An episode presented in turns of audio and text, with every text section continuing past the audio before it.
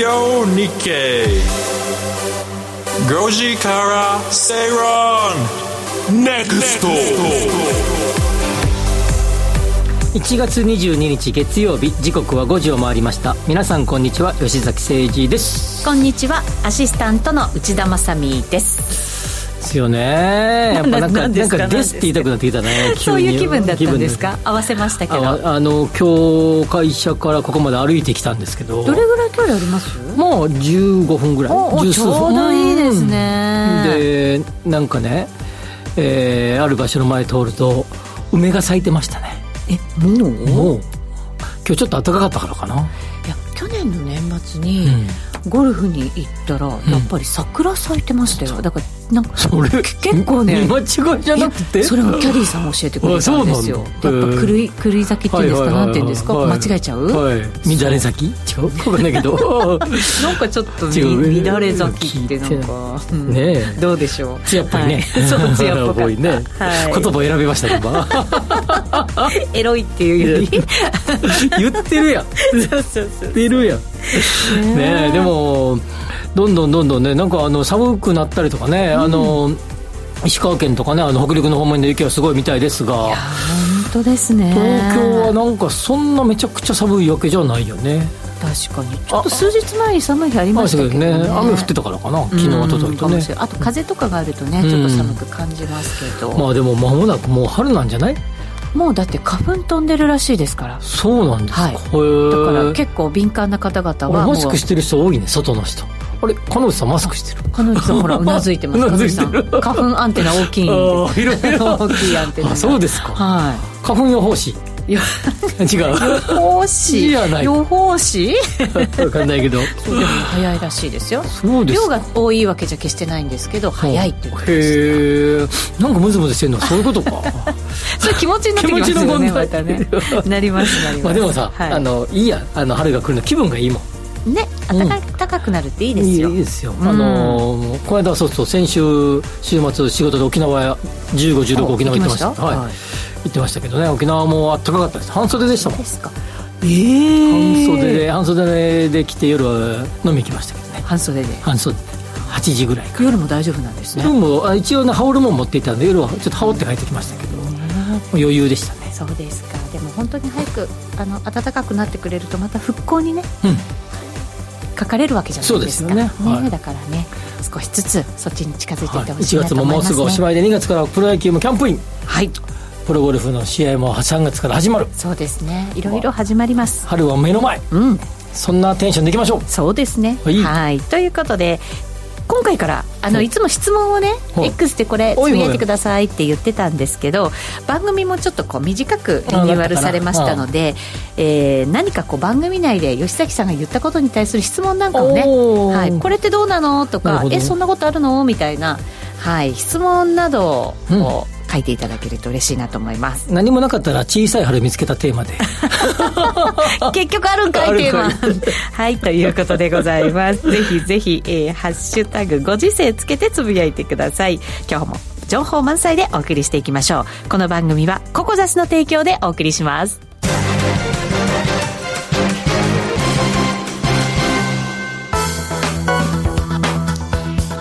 ラジオ日経では5時から正論ネクストをお送りしています。この時間は経済マーケットニュースをフラッシュでお届けします。まずは最初のニュースです。マンションやオフィスビルの建築コストが膨らんでいます。民間調査機関の建設物価調査会によりますと東京の2023年12月の工事原価は前の年の同じ月を5%から6%上回りそれぞれ過去最高を更新しています。資源高に加えて人手不足による人件費の上昇が響きます。新築マンション価格やオフィス賃料を押し上げる可能性も出てきています。なるほどね、はい、まあ、ずっとねこの傾向続いてましたけど、はい、この、えー、日本経済新聞の1月16日付のし、えー、記事ではえー、建物 あの、民間調査会機関の建物物価調査会のデータを用いての解説ですが、はい、国土交通省もですね、えー、この手のデータを出していて、工事費デフレーターと言いますけど、その数字なんかを見てるとですね、えー、23年の、まあ、最新で10月分まで出てますけど、えー、まあ、高止まりで、はいえー、2015年の1年間を100とすれば、まあ、現在130ぐらいということです。125、6ってとこですから、はい、こちらの民間調査会社の数字が、えー、100、こっちはどうかな、えー、オフィスマンションは128ぐらいかな。そうですね。130に限りなく近い感じにね、はいはい、なってきてますね。感じですね。えー、なので、まあ、大体同じような数字かなということですが、工事費デフレーターの推移を見てると、21年、22年の前半が急激に伸びた。はい。という感じですが。コロナ禍ですよね、ここがね。あの、ウッドショックと言われてたあの時代ね、はい、伸びたっていうところでしたが、えー、ここに来て工事費デフレーターは高止まりな感じで、上昇幅には歯止めがかかっているというような状況ですが、はい。えー、一方で、えー、ゼネコンとかが出す見積もりは、この先の人件費が高くなりそうだ。人手不足で。はい。あるいは外国人の方が来ないとかですね。えー、いうこともあってですね、えー、どうも高くなっていると。そうですね。それがゆえにだから 工期が長くなってしまうっていうね、うん、あの人件費のことはね、ね、はい、あの人2024年問題も含めて工期が長くなってくるということです。でこれで、えー、オフィスの価格はそれに伴い建築コストは上がってきている、はい、マンションの建築コストも上がってきているということですがマンションの建築コストは新築マンションの価格に影響を及ぼしますね、はい、当然ですけど、ね、中古は新しく作るわけじゃありませんので、ただですね、新築マンションの価格が上がると、それにつられるように中古マンションの価格も上がることが知られてます。つられちゃうんですね。やっぱりこの辺、例えばある場所で買いたいなと思ったけど、えー、まあ、その辺高いなと思うと、まあ、中古にしとくか、みたいな感じになって、需要がそっちに流れるからということで、えー、上がってきているということになりますので、これ、あの、今日後半でなんか2024年予測しろっていうやつがあるんですけど、はい。はい。えー、断言に近い予測ですけども、24年、25年、マンション価格はかなり上がりますね。少なくとも新築マンションの価格は100%と言っていいぐらい上がると思います。そんなに上がります？はい。あもちろん、あの、裏側で値引きしてる額がどうかは知りませんよ。あの、表向きの売り出し価格については、もうほぼほぼ99.999%上がると思います、ね、はい。はいもう予測言っちゃいましたけど、大丈夫ですか、はい、取っといてください。これはでも、あの、マンションのあの仕入れ価格、土地の仕入れと建物の仕入れ価格、あの、原材料費を考えると、はい、上げざるを得ないということですね。これ、資源高っていうのはまだ続いてるんですか？アメリカのやつでは一時期は落ち着いてます。アメリカは。はい、円、為替。そうですね。為替の影響ですよね。はい、あと輸送コスト、油。はい、あの物流のコスト、はい、この辺りが影響してますね、資源は。なるほどね。それ力やっぱり響いてるのは人件費と2024年問題におけるこの先の価格上昇可能性は極めて高いということですね。人件費はもう下がることはあまり考えられないですよね。少なくとも、えー、数か年はないでしょうね。そうですよね、はい、そうなるとやっぱり高止まりあとは資源の価格がどうなるか、うん、ですね、まあ、当然一定の割合の利益を乗せるでしょうけれどもというところですね。あと、うん、こうなってくると郊外のマンションが建てられなくなってくるね。ビルもあの賃料取れないので。なるほどね。そうするといい場所に集中しがち、はい、いうことです。さらにちょっと全然これ違う観点ですけど、はい、もう一個重要なことで、えー、やっぱりえー、短い後期にしてくれとか、あるいは、えー、安価にやってくれみたいなやつの受注を取ってないね、今、ゼネコンは。人手が足りてないので、そこまで値切るなら、あの、嫌な言い方ではなくて、やっぱりこう、ある程度の、えー、現場、当然現場管理の人もいりますからね。ちっちゃい現場でも管理の人いりますから。そうですね。限られたそのやっぱりこう人人のパイ、ね、人パイそうですよね、うん、の中でやっぱり立てなきゃいけないということは、うん、やっぱり利益率のいいものだったりこう総額の高いものこれ選びがちですよね、ね、それも当然ですよね。その傾向が一段と強くなってるね。そうするとでもやっぱりどうしても建てたいになると底上げされてきますよね。そういうことですよね。価格はね、ね、結局はね、なるほど。この傾向すごく出てきてますね最近。ここからっていうことなんですかね。もう可能性は極めて高いね。まあ、そうですよね、はい、2024年問題25年問題っていう感じですもんね、はい、もう向こう2か年は絶対と言ってもいいんじゃないですか。絶対はないけどね物事にね,、まあ、ね。に近い感じ。何かこう金融危機世界的なものがガクンとなんか起こって、全部が下がるみたいなことがないとなかなか無理かもしれない、ね、そうなんです。これなんかあの一方で天災が仮に起こったと仮にすると、はい、天災は逆に工事費は上がりますからね、あのそこに仕事がぐっと集中しますからね。そうですよね、はい、はい、それでは次行きましょう。国立社会保障人口問題研究所が2023年12月に発表した2040年の推計人口は関東山梨全8都県で、えー、2013年時点の推計値を上回りました市区町村では若年層の家族が移り住み出生数も増加が見込まれているということです。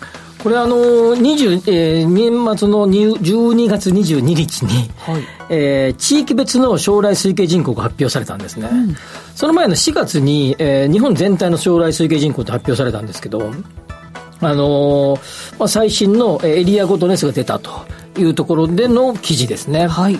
それで、えー、例えば東京都の千代田区なんか見れば、えー、2013年、10年前の推計、あ、そうそう、これ将来推計についてちょっと喋っておこうか。将来推計は、えー、国勢調査が5年ごとに行われますね。はい、5の倍数の時。そのデータに基づいて、その、まあ、大体3年後ぐらいに、うん、えー、向こう、えー、長期は7、えー、50年。えー、地域別のやつは15年と、えー、30年かの予測が出るんですね。はい、でこれはその時の、えー、その地域別ですので、えー、その向こう、えー、10、えー、20、あ、ごめん、20年と30年。20年と30年。はい。で、20年のやつが2040年ので、2020年ベースですからね。はい。ということです。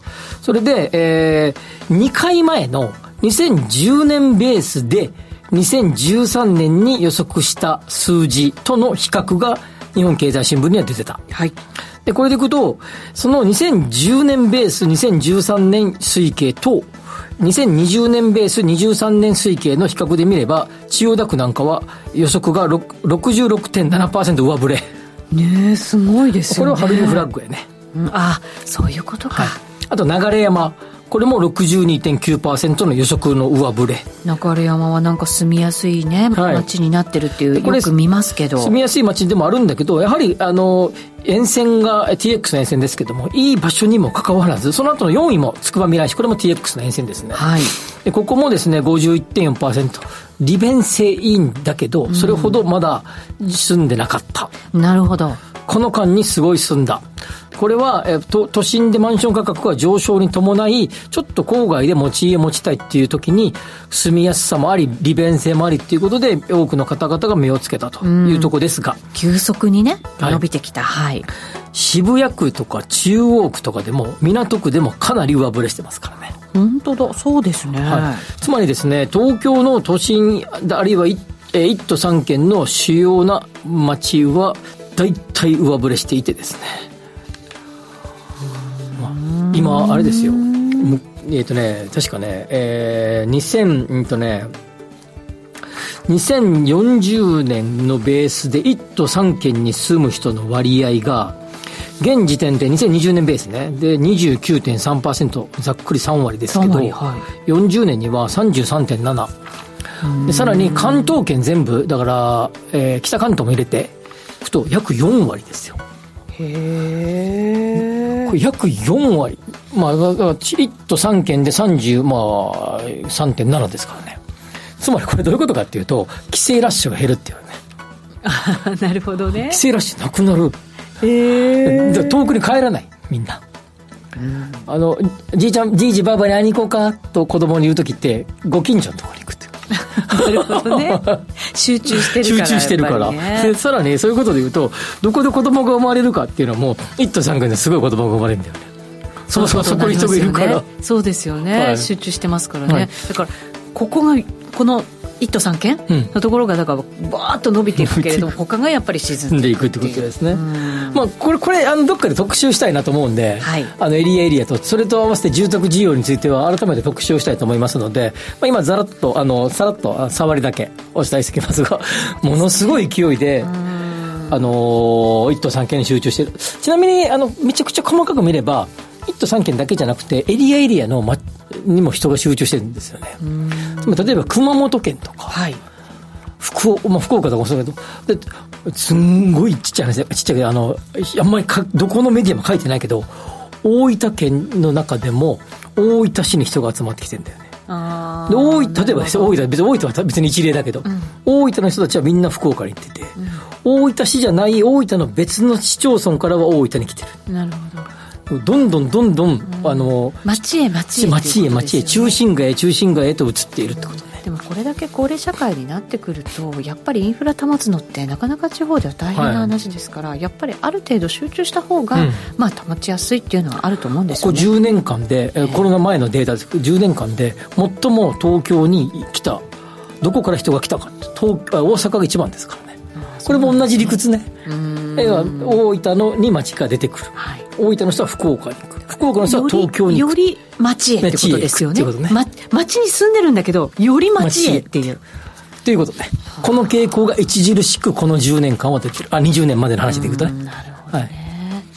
わかりました。これまたちょっとどこかで、やりましょう。はい、詳しくやりましょう。面白いですね。はい。最後に短く一本、はい、世界の株式やリート、不動産投資信託にマネーが戻る中、日本のリートの低調さが目立つとしていますけれども、これ、金利の先高感に伴う借入コストの増加懸念が重荷になっているからだとしています。うん、昨日かな？一昨日？昨日かな？あどっかの日本経済新聞に、アメリカのリートが大復活って。なんかそうみたいですね。出てましたね。あの、えー、日本のリートもここに来てちょっとずつ戻してるね、うんうん、あのえー、ここ1週間ぐらいちょっとずつ戻してきてちょっとずつ。はい、っている言いますが、まあ、ただ世界の中ではあのごめんなさいあの今ほら日経平均もすごい上がってるじゃないですか、はい。まあ、その角度から見たら戻りがすごく悪い。で、まあ、低調が続いているというような状況ではちょっと戻ってきたかなぐらいの芽生えは出てきたんだけど、まあ、金利が上がるかもしれないということで、この先の、えー、見通しが大丈夫かという方が多いんでしょうけれども、一方で、えー、住宅系は、えー、かなり伸びてきて後でこれ予測の中で言いますけど、うん、あの、まあ、要は賃料が上がってんだよね。住宅賃料がね。それは後で触れたいなと思いますが、まあ、今後多分、えー、ローントゥーバリュー50%以下の会社が多いので、あの、リートが多いので、まあ、そう考えると、えー賃えー、金利の上昇に伴う、えー、リートの影響は限定的ということになります。結局、賃料が上がってしまうと、利回りが低くなるっていうことそうそれでも吸収吸収できるっていうことですね、すね。はい、金利上昇分は。というところを考えれば、それほど気にすることではないと思いますね、これちょっと気にするような記事ですけど、そんな気にしなくてもいいんじゃないと言いたかったので取り上げて。わかりました。以上、ここまではフラッシュニュースでした。資産形成始めていますか？人生100年時代だからこそライフイベントに合わせた資産形成が重要です。資産形成コンサルティングを行っているココザスの YouTube 資産形成チャンネルは投資の考え方から学べるため初心者の方にもぴったりなチャンネルです。これから投資資産形成を始めようという方は資産形成チャンネルでマネーリテラシーをアップさせよう。最新の投資情報を学びたい方は YouTube で資産形成チャンネルを検索。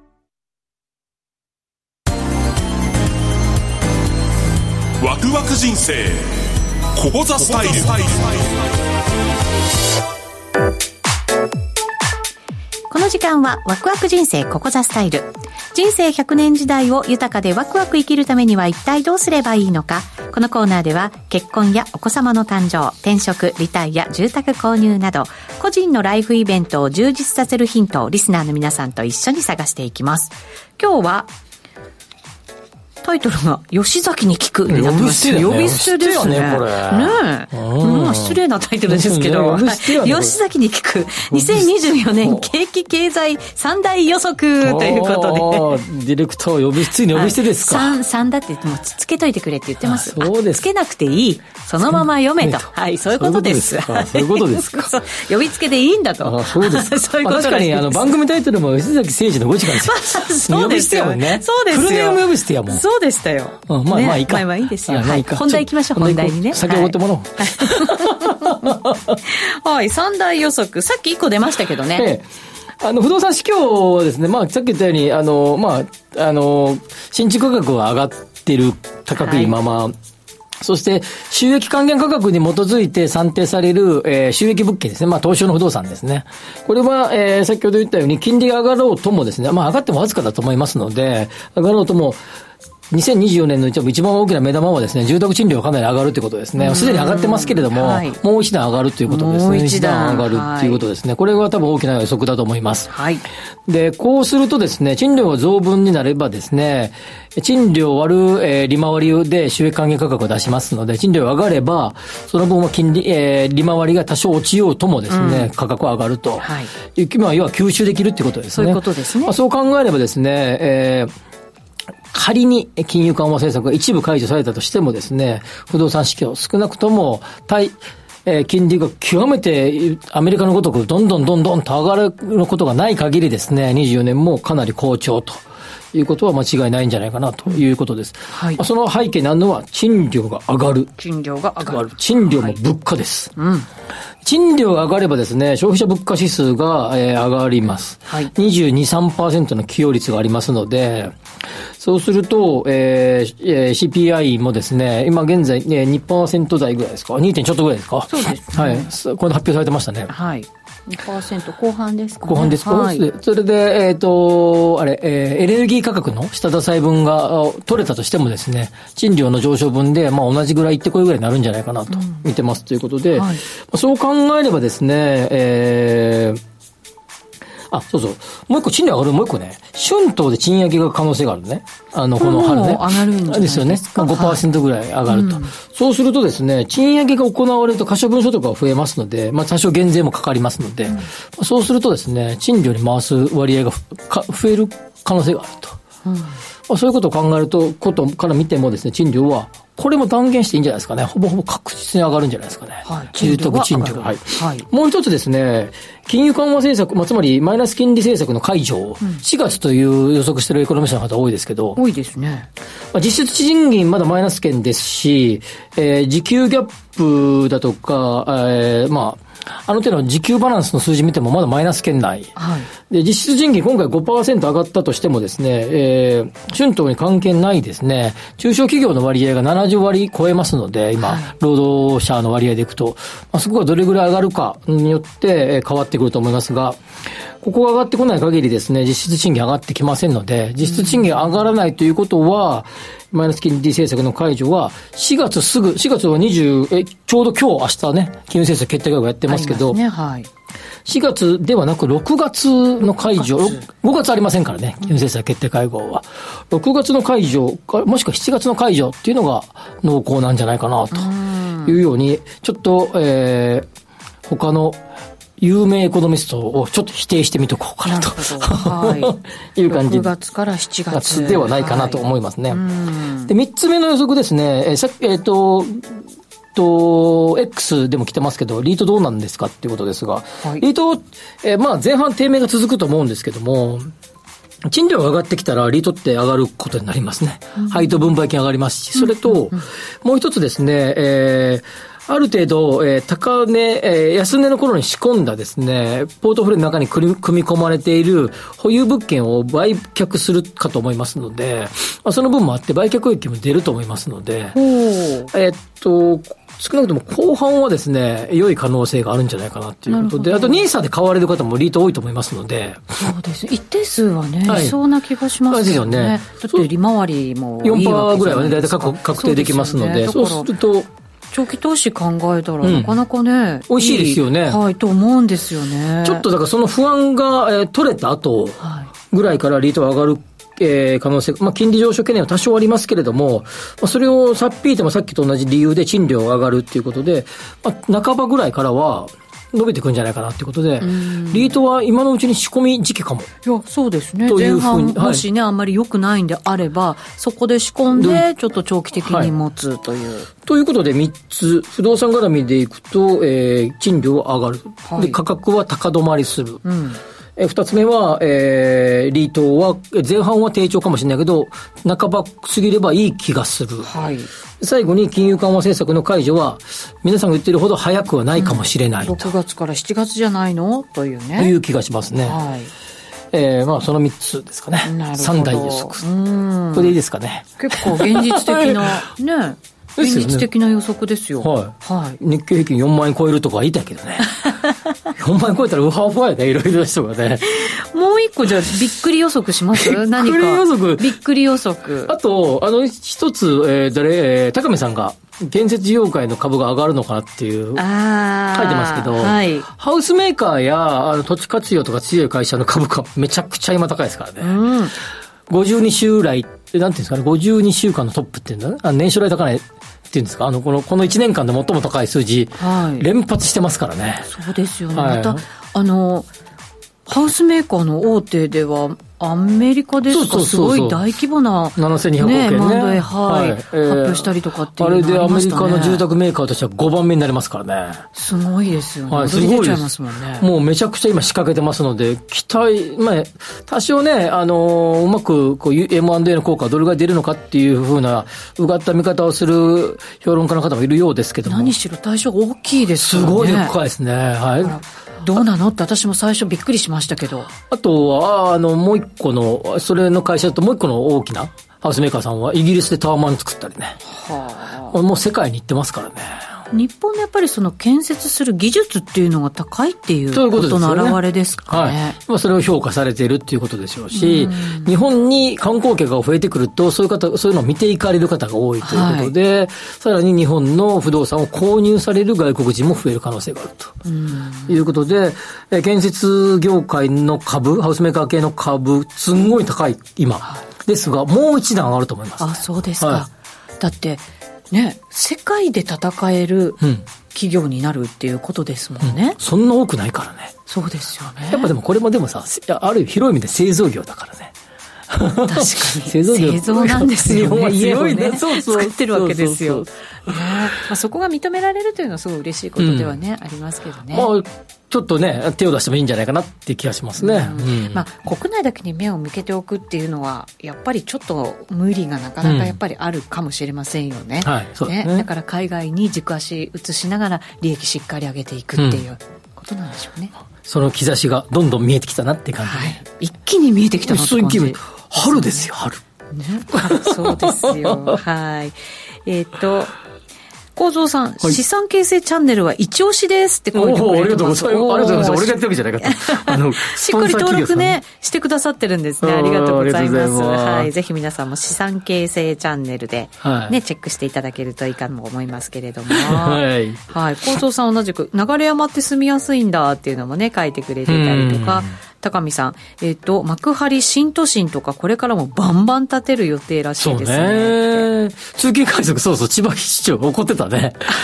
本数減らすんだよね、京葉線のね。ね、なんかそうみたいですね。いろいろ動きはありますね。中国の不動産市場については、ちょっと改めてやろうかな。あの、幸三さんご質問いただいてますけど、どうなるんだっていう結構、あの、ちょっと止まりかけてるんじゃないっていう噂も。そうですか。わかんない。おちょっと今年最大のリスクです、ね、まあそうですよね最大リスクだと思いますね、はい、はい、ということでここまではワクワク人生ここザスタイルのコーナーでしたさてそろそろエンディングでございます、ね、あっという間。皆さんのコメントもちょっとずつ拾おうと思って頑張ってるんですけど、ね、でもほとんど小さい春の話は来なかったね。まだちょっと早いですね、はいはい、はい、1月だしね、ね、これからどんどん探してみてください。この番組はココザスの提供でお送りしました。ここまでのお相手は吉崎誠二と内田まさでした。来週も夕方5時にラジオ日経でお会いしましょう